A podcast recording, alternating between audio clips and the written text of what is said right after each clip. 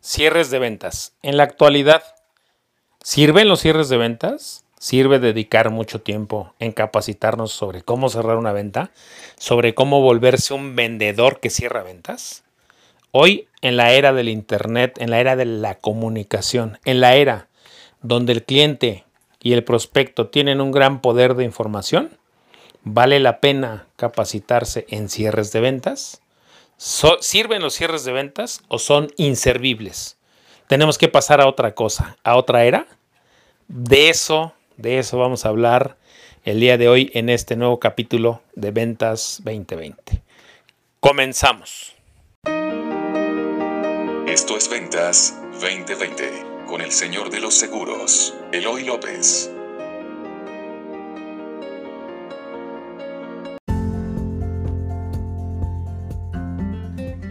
Hola, buenos días, bienvenidos a este nuevo capítulo fresquecito de Ventas 2020. Ya escuchaste que yo soy Eloy López y me conoces como el Señor de los Seguros. El día de hoy vamos a hablar de un tema apasionante. A muchos vendedores les encanta y les apasiona los famosos cierres de ventas.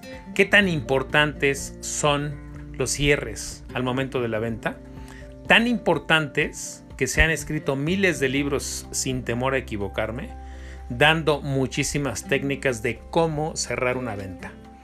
Vamos a decir que la vieja escuela era muy aficionada a, comprar este, estos libros. Había una gran cantidad de videos, por ejemplo, de Alex Day explicando cómo cerrar una venta. La mayoría de estos libros que hablaban de cierres de ventas hablaban de convencer o de forzar casi casi al cliente o al prospecto que teníamos enfrente para que cerrara el trato y comprara el producto o el seguro que nosotros le estábamos llevando. Antes de avanzar, déjame decirte que voy a intentar poner en orden las ideas para este capítulo porque el, cierre de ventas es un tema apasionante y es un tema tan largo y tan profundo que podemos desviarnos en el, camino si no pongo orden. Te voy a contar algunas anécdotas en el camino con las que yo me he topado. Te voy a contar el por qué yo no creo en los cierres de ventas, al menos no en los cierres de la vieja escuela. Y también vamos a explorar un poquito algunas experiencias de un par de colegas eh, nuevas en esta carrera que me han compartido algunas experiencias. Vamos a dividir entonces, por lo pronto, lo que llamaré la vieja escuela, que compondrá de 1970 a poquito antes de, del año 2010. ¿Te parece? ¿Y por qué hasta el 2010? Porque después del 2010, que es cuando llegaron las redes sociales, yo creo que al llegar las redes sociales y principalmente el Internet, el cliente cambió. Y no solo el cliente de seguros y el prospecto de, de seguros.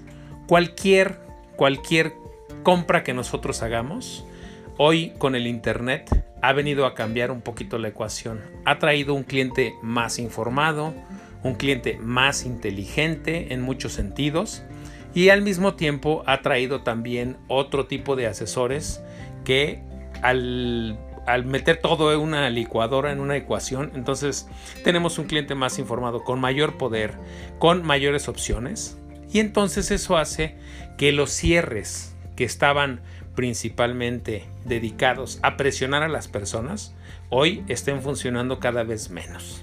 ¿De acuerdo? Ya puestas las cartas sobre la mesa, vamos a empezar por el principio, ¿te parece? No voy a satanizar de ninguna manera los cierres de ventas, de ninguna manera. Solo lo que voy a intentar dar es otro enfoque. ¿Te parece? Dicho lo anterior, te voy a compartir primero cuál es mi tipo de cierre. ¿Te parece? El que yo llamo cierre natural. Que ya alguna vez te lo he platicado y si no, busca el capítulo aquí que se llama cierre natural. No, recuerdo la verdad cómo se llama ahorita el capítulo, pero ya he hablado aquí de que yo llevo a cabo lo que se conoce como cierre natural. ¿Por qué le llamo cierre natural y por qué le pongo ese, ese nombre? Porque yo no presiono de ningún momento a ningún prospecto ni, ni, a ningún cliente que va a tomar una póliza a que la tome. Jamás lo presiono. Jamás llevo a cabo con él una, alguna técnica de cierre Y si en algún momento llevara alguna técnica de cierre con él, sería una que aprendí de los viejos libros, que se conoce como la T de Franklin, pero esa ya la platicaremos más adelante. ¿Por qué le llamo el cierre natural? Primero, porque mucha gente cree que a mí no me gusta ser cerrador. En realidad me considero un excelente cerrador, pero del cierre natural. ¿A qué me refiero con el cierre natural? Vamos a irlo viendo por etapas. Hago muchísimo trabajo en la prospección. Primero elijo bien a las personas que puedan ser mis clientes. ¿Qué características debe tener esta persona que es mi cliente o que puede o que califica para ser mi cliente? Primero debe ser una persona que se permita ser asesorada. Debe ser una persona informada, con cultura del seguro, que tenga cultura del seguro o al menos un nivel de educación financiera de medio hacia arriba. Porque si no tiene un nivel de educación financiera, va a ser muy difícil para mí convencerlo de que los seguros funcionan, de que los seguros no son un fraude. Yo de verdad soy un firme creyente de los seguros, pero no soy un, evangelizador de las personas que no creen en los seguros.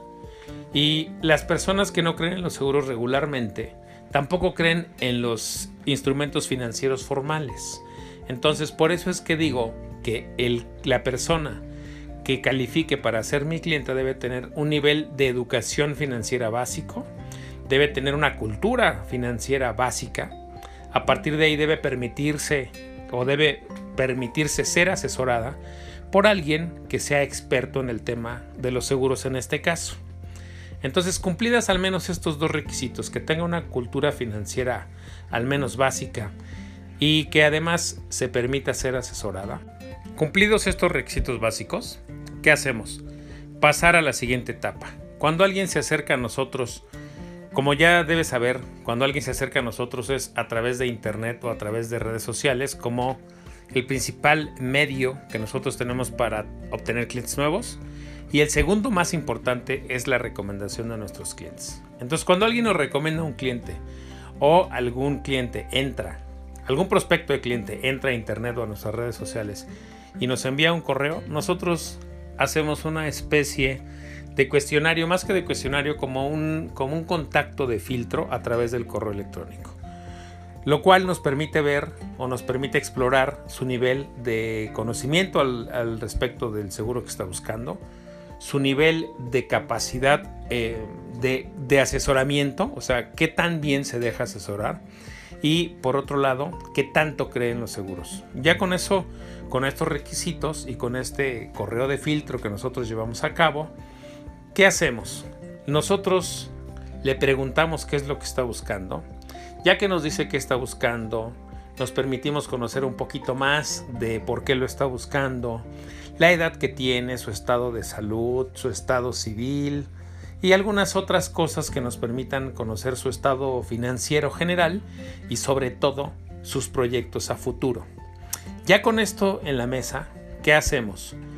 Pasamos a la siguiente etapa que es presentación de las propuestas.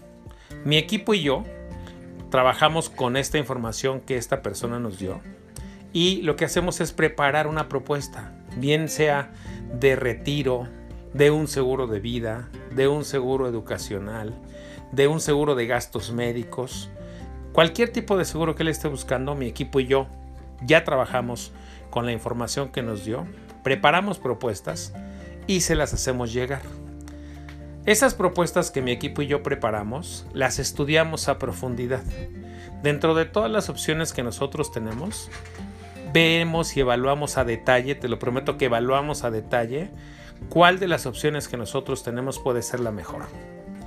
Y luego cuál podría ser la segunda mejor. Y luego cuál podría ser la tercera mejor. Nosotros le presentamos cuando menos dos opciones y máximo tres opciones de solución a lo que le está buscando o ella está buscando. Ya que se las presentamos, y esto puede ser por correo electrónico regularmente, se las enviamos para que las estudie y sobre todo en el correo electrónico le fundamentamos por qué nosotros consideramos que la opción A, la opción B o la opción C pueden ser una buena solución a lo que está buscando. En ese mismo correo, en ese mismo acercamiento, le decimos que son iniciales, que las podemos ajustar de acuerdo a lo que nos diga en un futuro, que solo están tomadas en cuenta las cosas que nos dijo en el filtro anterior o en las preguntas que le hicimos anteriormente. Que si él tiene algo más que contarnos o hay algo más que contarnos, que nosotros podemos ajustar la propuesta en algún momento. Dicho esto, lo que proponemos es una cita personal conmigo vía Zoom o vía Skype y regularmente las hacemos a distancia. ¿Qué sucede ya en esta sesión? Cuando un cliente ya llega conmigo a esta sesión, ya no vamos en blanco, yo ya no tengo que convencer a esa persona de que necesita o no el seguro. Básicamente lo que hacemos es revisar el proceso que él llevó a cabo con nosotros o ella y por qué llegó a nosotros, le hago unas preguntas iniciales de por qué llegó a nosotros, por qué pensó en que yo era alguien que podría ayudarle en lo que estaba buscando. Me detengo a escuchar detalladamente por qué llegó a mí y por qué cree que yo le puedo ayudar. Esa, esa pregunta es importantísima para mí en el inicio de la cita. ¿Por qué? Porque ya sabemos que está buscando un seguro. Lo segundo que sabemos es que quiere que yo lo asesore. Si ya conoce los seguros y ya me conoce a mí, entonces ahora es importante saber qué espera de mí. Y en, esta en este inicio de la entrevista obtengo muchísima información de qué espera el cliente de mí. Y regularmente, regularmente es muy distinto lo que cada, cada prospecto espera de mí. Con base en lo que me diga después de esta pregunta, paso a la siguiente etapa. Puede ser que evaluemos, en el 80% de los casos, evaluamos las opciones que le, que le enviamos y elige alguna de las dos o alguna de las tres que le enviamos, hace preguntas muy detalladas, ya las tiene casi apuntadas y vamos puliendo un poco la propuesta. Bien sea la ajustamos hacia arriba porque nos quedamos cortos en la propuesta o la ajustamos hacia abajo porque nos quedamos muy arriba y no, no es algo que él pueda o ella pueda hacer en este momento. En este proceso de ajuste, lo que hago es que regularmente, con base en mi experiencia, le digo, yo tengo mucha experiencia, pero me interesa más que en esta etapa veamos que sea un seguro que puedas pagar hoy, mañana y dentro de 15 años. Porque, por ejemplo, si es un seguro de gastos médicos, no tiene caso que lo que contrates un gran seguro de gastos médicos el día de hoy y el siguiente año no lo puedas pagar. Es importantísimo que lo mantengas en el largo plazo porque con el paso del tiempo es donde los seguros de gastos médicos van ampliando su cobertura. Y tú no contratas un seguro de gastos médicos para enfermarte mañana. Contratas un seguro de gastos médicos porque te puedes enfermar mañana o dentro de 5 años o dentro de 20 años. Entonces debes tomar una póliza que te permita mantenerla a lo largo del tiempo. Y lo mismo Exactamente lo mismo hago si se trata de un seguro educacional y mucho más si se trata de un seguro de vida o de un seguro de retiro. Empiezo a ayudarles a proyectar a futuro que sea una decisión que puedan mantener este año, el que viene, dentro de 5 o dentro de 10 años. Más de la mitad de mi entrevista gira en torno a estas dos etapas. A ir ajustando el plan y a ir evaluando cuál es un punto que les permita mantener la póliza a lo largo del tiempo. Después de que ya pasamos este punto y ya llegamos a un, a un acuerdo en cuanto es lo que le, el monto que les permitiría mantener la póliza a lo largo de los años, viene lo siguiente.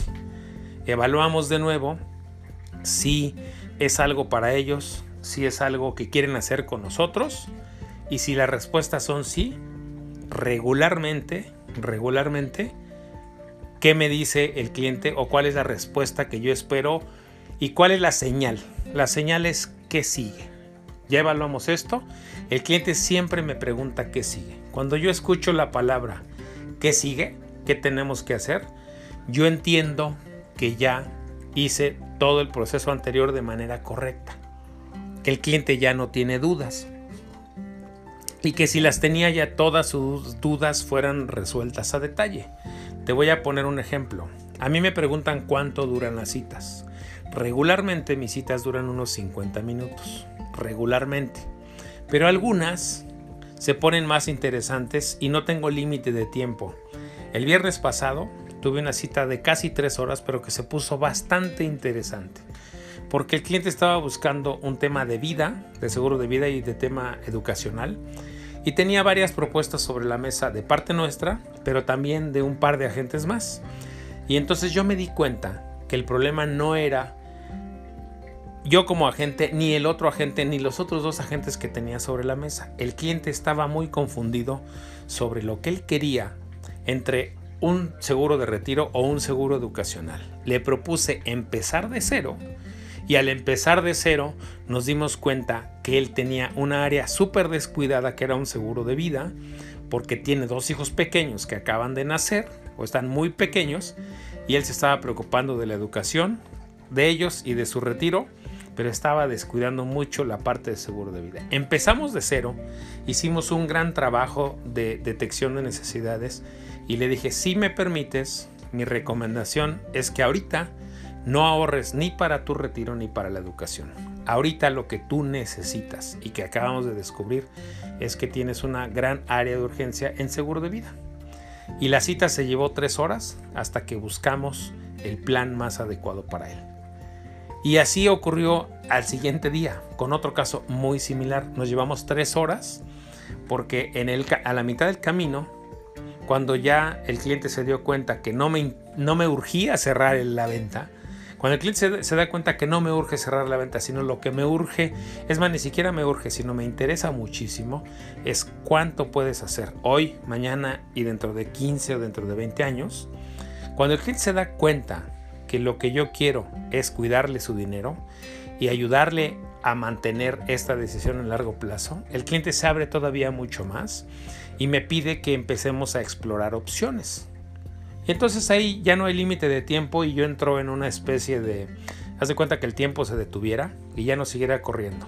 Me doy cuenta que pasaron tres horas hasta que termina la cita y ya, digo, ay, pues se fueron súper rápido las horas, se fue súper rápido el tiempo, pero porque a mí no me urge cerrar la venta, sino lo que me urge es que el cliente primero entienda bien cuáles son sus necesidades, que tenga claro qué es lo que él quiere hacer, lo que puede hacer, y después de esto, surge la magia porque dice, me han ocurrido muchas veces que un cliente que pensaba destinar 10 mil pesos para una póliza termina destinando 40 o 50 mil pesos. O al revés, algún cliente que pensaba destinar 120 mil pesos para una póliza termina destinando un poquito menos porque lo que pensaba es en el corto plazo y ahora está pensando un poco más en el largo plazo. Cuando el cliente descubre que lo que menos me importa es la cantidad que él pague y lo que más me importa es que se mantenga en el largo plazo, te digo, ocurre magia y entonces el proceso natural sigue.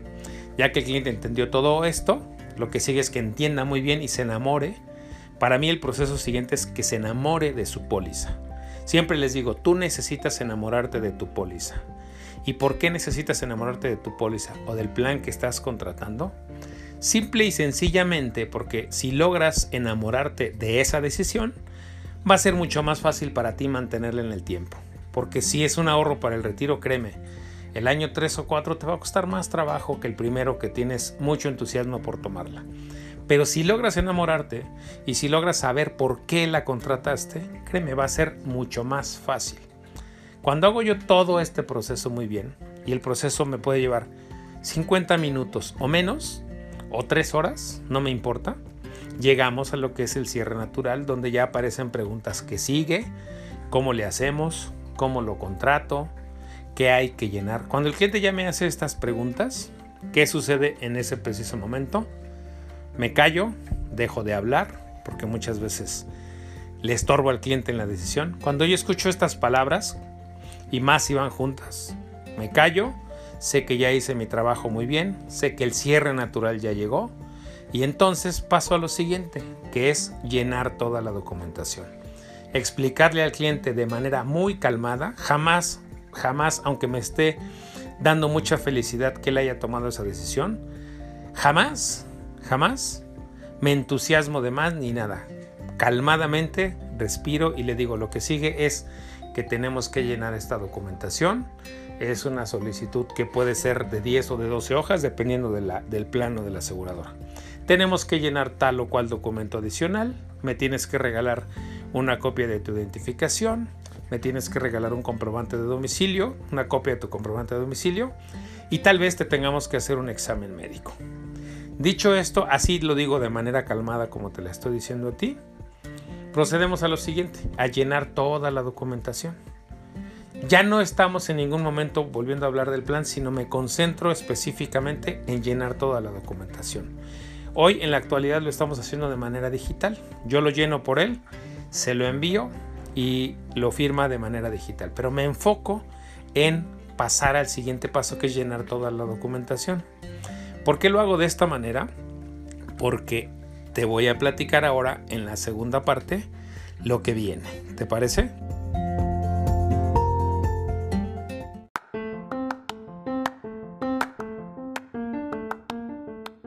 Abrimos una breve pausa para decirte que este capítulo está siendo patrocinado por mi workshop de redes sociales, el poder de las redes sociales para agentes de seguros.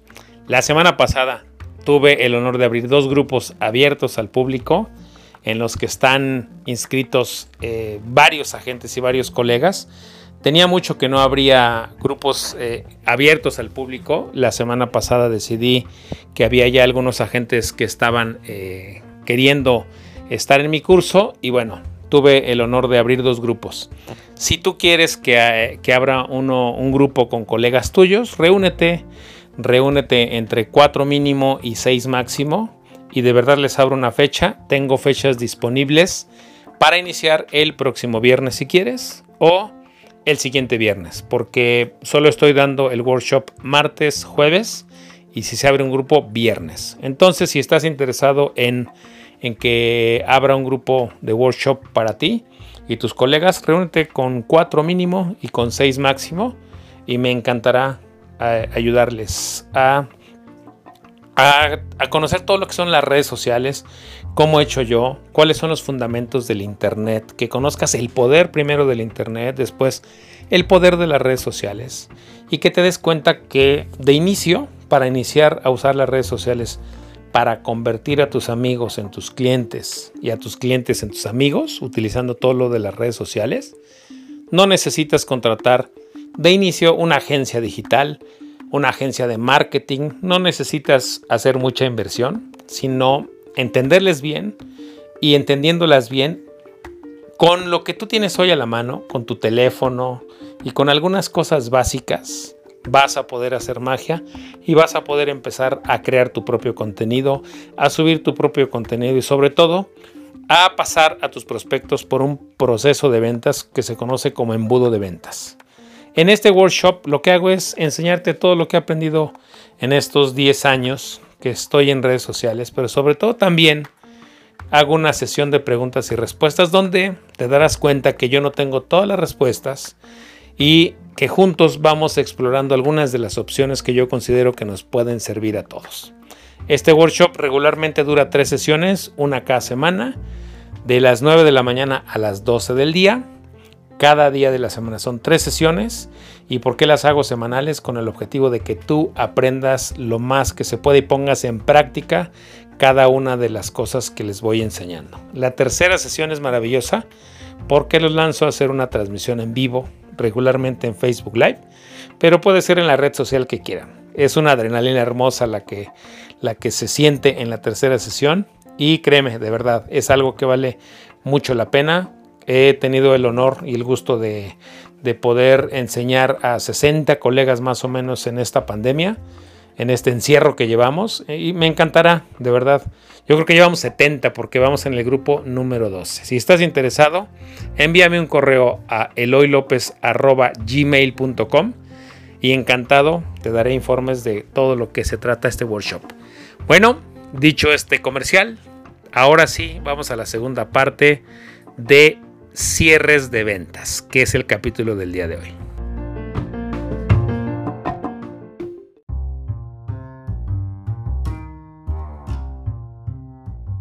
Ahora en esta segunda parte continuamos con la anécdota.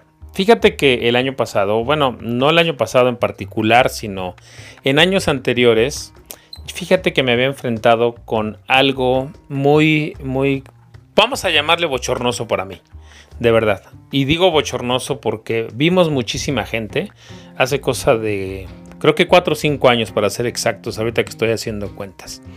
Veíamos una cantidad enorme de gente, te lo prometo. Tenía una cantidad enorme de citas y no tenía cierres. Revisamos con mi asistente que estaba haciendo todo el proceso bien pero que estaba dejando que el cierre natural apareciera solo y que cuando el cliente me decía, oye, ¿qué sigue? Yo no estaba atento a lo que seguía y entonces yo me, seguía como hilo de media y me seguía explicándole el plan y yo estaba estorbando en la decisión del cliente. ¿Sabes qué es lo que más me empezó a doler?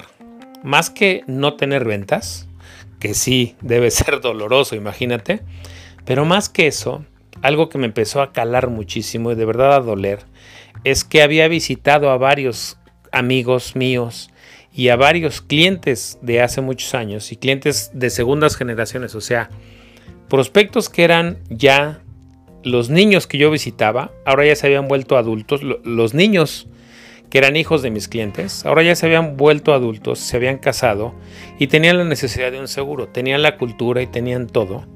Y yo había ido a visitarlos o habíamos tenido una cita por internet y yo les hacía todo el proceso, como te lo dije, a veces perdía la noción del tiempo y hablábamos largamente por tres horas y salía yo de ahí sin haber llenado la solicitud. Te voy a decir dónde radicaba mi dolor.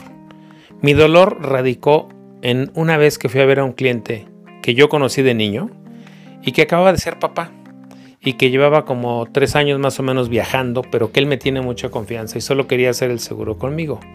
Hicimos una cita en un lugar lejano de donde yo vivía. Fui a verlo, platicamos largamente por tres horas, regresamos, yo regresé de la cita, no se concluyó nada, y cuando yo regreso, digo, a ver, él anda viajando por todo México y a veces por el mundo, acaba de ser papá, y yo lo dejé sin asegurar. ¿Por qué pasó eso? A ver, ¿por qué pasó eso? ¿Cómo es que me di el lujo de dejarlo sin seguro si tiene la necesidad de un seguro. Y entonces evalué varias cosas, varias cosas, obviamente que me extendí en la plática, que, que me fui de largo, pero que jamás puse atención en las señales de cuando él ya estaba listo para asegurarse. Y no sabes cómo me dolió, te lo prometo. Porque yo dije, si algo le pasa a él y su hijo se queda sin nada, va a ser responsabilidad mía. Porque estuvo enfrente de mí me dio señales de que ya quería cerrar todo y yo dejé todo como que sucediera de manera natural. ¿Por qué te cuento esta historia? Porque tengo varias como esas que empezaron a generarme cierto dolor y dije, no puede ser que cuando yo tenga enfrente a alguien, creyendo yo en seguros, creyendo él en los seguros, teniendo educación financiera, teniendo la necesidad y sobre todo ya queriendo destinar dinero para resolver ese problema, yo no estoy pasando a lo que sigue. Y lo que sigue es simple y sencillamente un tema administrativo de llenar una documentación, de hacerse un examen médico y de dar algunos documentos. Esa pequeña parte que estaba yo delegándola a mi asistente y a otros, a los asistentes de, mis clientes o de mis prospectos, estaba dejando sin asegurar a muchísimas personas. Porque ¿qué crees que pasaba cuando yo lo dejaba para después? Ese después y ese llenado de la solicitud jamás se daba. Entonces, los cierres se tienen que dar y nosotros tenemos que estar atentos cuando es momento de quedarnos callados. Y de quedarnos callados porque ya la persona que está enfrente de nosotros necesita ser asegurada. Es así de simple. Olvídate que la venta necesite cerrarse necesita esa persona quedar asegurada. Algo que hoy le digo a mi equipo, olvídense de cerrar una venta. Nuestro trabajo no es cerrar ventas, nuestro trabajo es asegurar personas. Y aquí aprovecho para contarte una anécdota. Una colega nueva, recién estrenada en esta carrera, amiga mía en redes sociales, me contactó y me dijo que, bueno, ella estaba, tiene un despacho contable, y un despacho de asesoría fiscal y que bueno, estaba queriendo abrir una nueva área en su despacho y que al ver lo que yo hacía, pues dedicó, se decidió a ser agente seguros, pero que tenía algunas dudas. estas dudas radicaban en que como ella tiene una gerente que la acompaña a visitar a sus prospectos, porque ella, como es nueva, no sabe mucho, la gerente la acompaña y la gerente que ella tiene es regularmente muy agresiva para cerrar las ventas. Es una cerradora 100%. Entonces ella me dice, oye, no sé si la escuela de los seguros sea así de agresiva o la escuela sea como tú. Yo te veo que tú haces algo tan natural y me acuerdo que dice, fuimos a visitar a mi prima y luego fuimos a visitar a mi hermana y fuimos a visitar a una clienta que ya me habían dicho que iban a comprar, pero mi gerente cuando me acompañó Después de platicar y de presentarle algunas propuestas, las presionó y ahora mis amigas, mi hermana, mi prima y mi clienta ya no quieren saber nada de mí ni de mi nueva carrera y eso me está desilusionando un poco. Platicamos largo y tendido, no te voy a decir de qué platicamos. Algo en lo que caí en el punto es que yo le decía que la venta de seguros no tiene que ser para nada agresiva. Pero le dije, por otro lado, Tienes que encontrar un punto medio porque tampoco puede ser pasiva. Comentaba yo con ella. Le dije, tú visitaste a tu prima, a tu hermana y a un cliente que ya estaban listos para ser asegurados y por la razón que sea, tú los dejaste sin asegurar. ¿Cómo te sientes?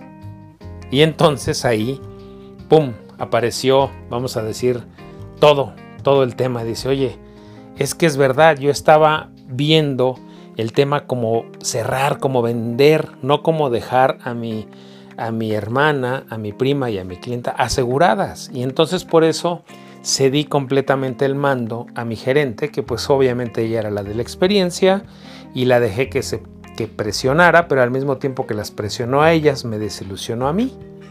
Entonces, ¿qué le comenté y qué le recomendé? Regresa con tu hermana, con tu prima y con tu cliente y déjalas aseguradas a como de lugar, platica tú con ellas y dile, a ver, yo no entiendo mucho ahorita de cómo funciona el plan, de lo único que entiendo es que tú ya estás lista para quedar asegurada. Vamos a hacerlo de la mejor manera y vamos a empezar por donde puedas quedar asegurado.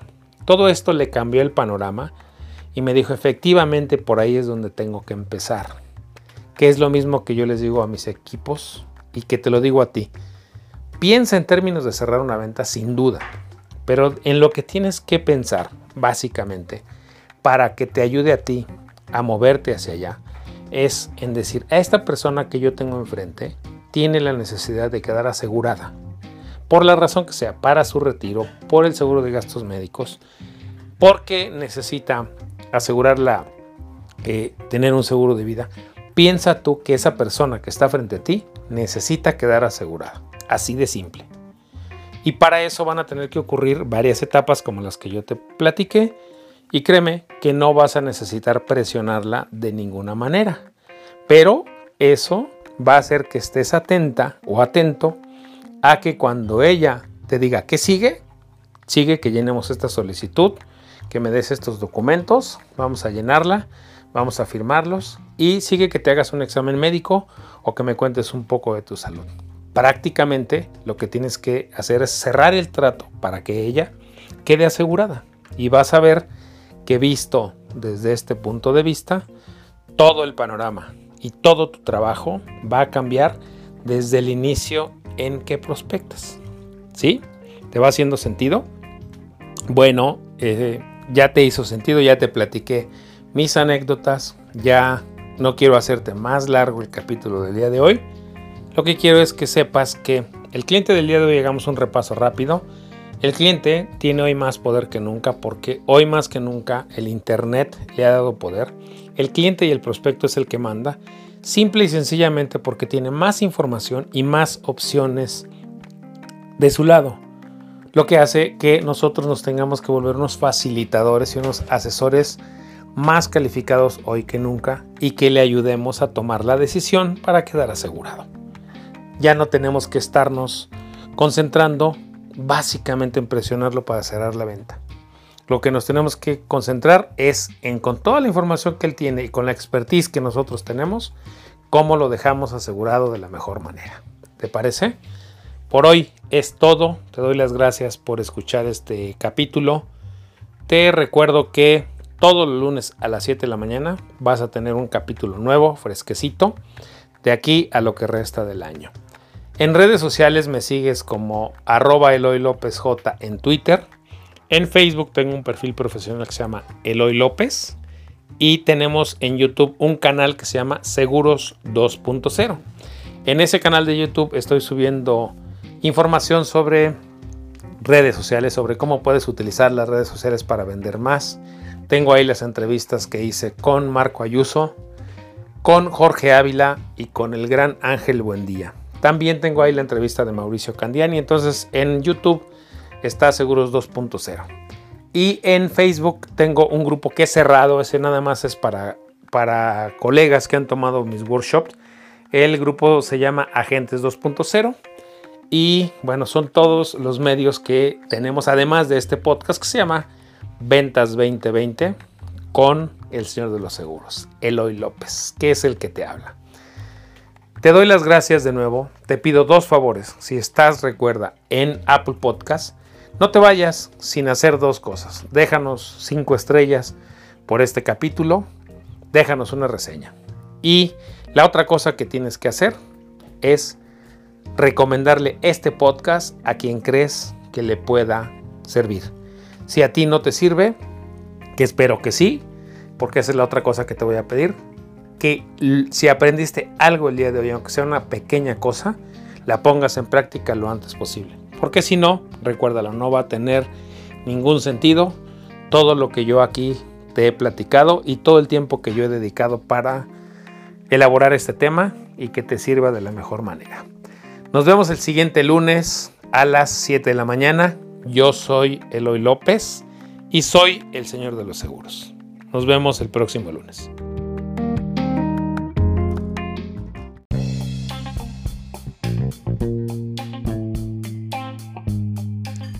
Espera, espera. Hoy tengo un breve bonus track. Mira, hay un libro que se llama Los Cerradores. Es un libro que yo leí brevemente y leí solo un pedazo. Un pedazo como casi la mitad. Hace como 20 años. Volví a leer tramos hace, hace poquito tiempo. Es un tema, es un libro que en lo personal eh, no lo recomendaría que lo lleves al pie de la letra, pero sí lo recomendaría para que tú empieces a utilizar y sobre todo si eres nuevo o si te hacen falta em, técnicas para cerrar una venta, las puedas eh, tener ahí. Estoy casi seguro que en ese libro viene una técnica que a mí me sirvió muchísimo y que a la fecha me encanta. A la fecha me encanta y es la que le digo a mi equipo, se llama la T de Franklin, es viejísima. Es viejísima, yo creo que se la escuché a Alex Day la primera vez la famosa T de Franklin. Luego la escuché en un montón de lados, pero a mí es la que más me gusta. Y es la que en algún momento, cuando el cliente está dudoso, me sirve para ayudarle a él a tomar una decisión. ¿En qué consiste la T, la famosa T de Franklin? La historia, el mito, la leyenda, dice que Benjamin Franklin, cuando tenía que tomar una decisión muy difícil, o una decisión que él lo, lo tenía dudoso, sobre los pros y los contras de tomar esta decisión, hacía una T. Y del lado izquierdo ponía lo bueno de tomar esta decisión y lo malo de tomar esta decisión.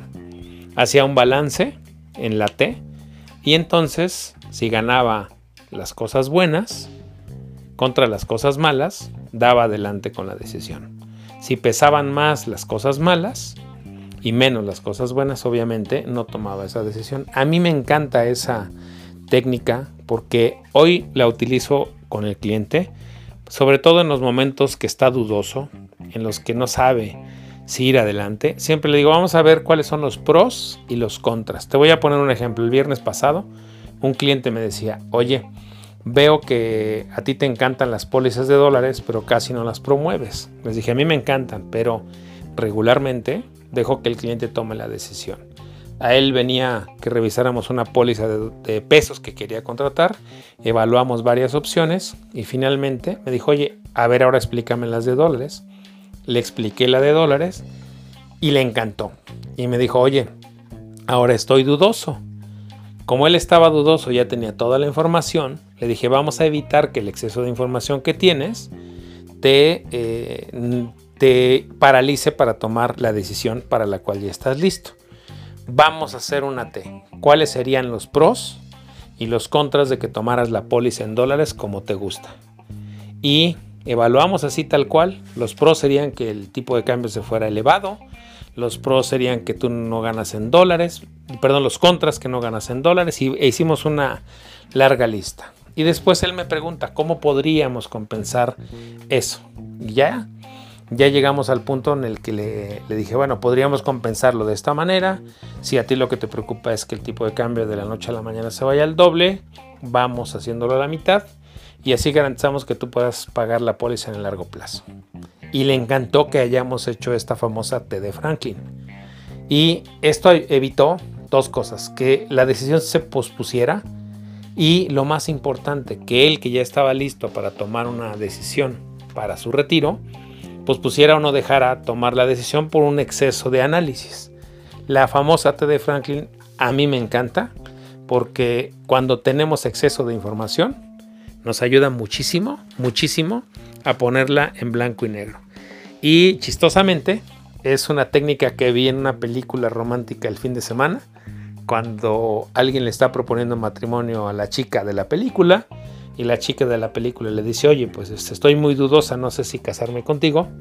Él hace la famosa T de Franklin de una manera súper graciosa, que me encantó cómo se la puso, hasta me da mucha risa, que dije, bueno, la voy a copiar y la voy a recordar. La famosa T de Franklin, ubícala, tal vez la encuentres en el libro de los cerradores y te va a ayudar muchísimo a, hacer cierres naturales y también lo más importante hacer sentir cómodo a tu cliente con la compra de ese seguro y con la contratación de ese seguro que finalmente creo que es el objetivo de todo buen agente de seguros es hacer, hacer sentir cómodo con, con la decisión de contratar la póliza y de que el cliente quede asegurado. ¿Te parece? Ahora sí, me despido. Soy Eloy López, me conoces como el Señor de los Seguros. Ya te dije dónde me sigues en redes sociales y bueno, esperamos que nos veamos el próximo lunes a las 7 de la mañana. Bye.